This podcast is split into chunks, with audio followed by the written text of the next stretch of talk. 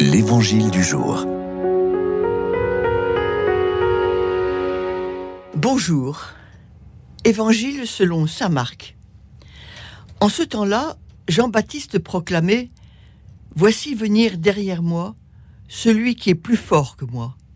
Je ne suis pas digne de m'abaisser pour défaire la courroie de ses sandales. Moi, je vous ai baptisé avec de l'eau, lui vous baptisera dans l'Esprit Saint.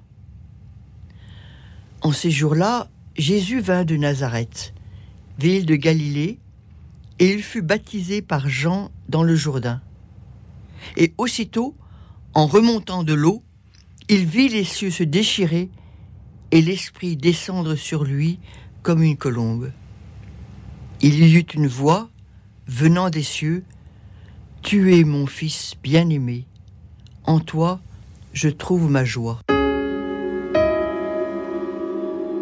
Sommes toujours dans le temps de Noël, mais nous nous retrouvons au bord du Jourdain, écoutant Jean-Baptiste. L'Église célèbre aujourd'hui le baptême du Seigneur.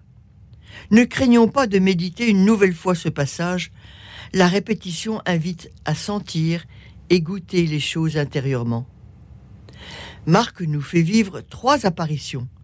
Celle de Jean, son vêtement de poil, sa ceinture de cuir évoque le prophète Élie, et sa mission de précurseur lui fait dire Voici venir derrière moi celui qui est plus grand que moi. Je ne suis pas digne de m'abaisser pour défaire la courroie de ses sandales.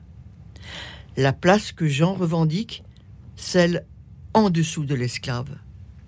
Jésus se penchera sur les malades, s'abaissera devant la prostituée jetée à ses pieds, et à la scène, il montrera à ses disciples la seule place à revendiquer, celle aux pieds de leurs frères. Paul écrira Il s'est abaissé, devenant obéissant jusqu'à la mort, et la mort sur une croix. Puis Jésus apparaît. Contemplons l'arrivée de Jésus. Elle contraste avec son enfouissement dans les eaux, d'où il émerge aussitôt.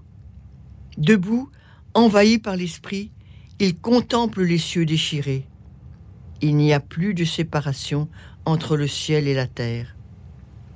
Et c'est enfin la grande théophanie trinitaire. Il vit l'Esprit descendre sur lui comme une colombe, et il y eut une voix venant des cieux.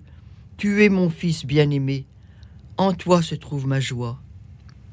Notre baptême nous a plongés dans l'Esprit Saint, l'amour de Dieu.